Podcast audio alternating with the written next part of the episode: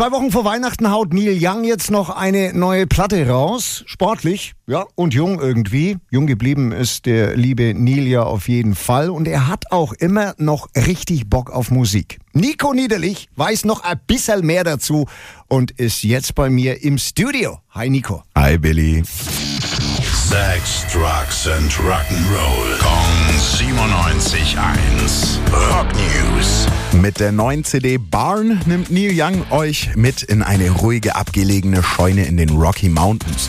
Genau da hat er die Platte mit seiner Band Crazy Horse aufgenommen.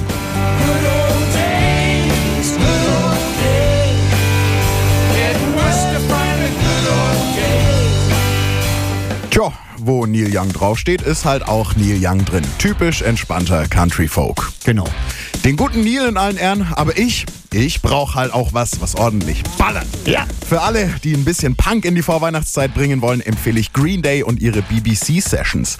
Das neue Live im Studio Album mit Aufnahmen, die zwischen 1994 und 2001 entstanden sind. Vielen lieben Dank, Nico. Gerne. Und Freunde, alle Neuerscheinungen findet ihr natürlich wie immer bei uns auf unserer Homepage unter gong971.de. Rock News. Sex, Drugs and Rock'n'Roll. Kong 97.1. Frankens Classic Rocksender.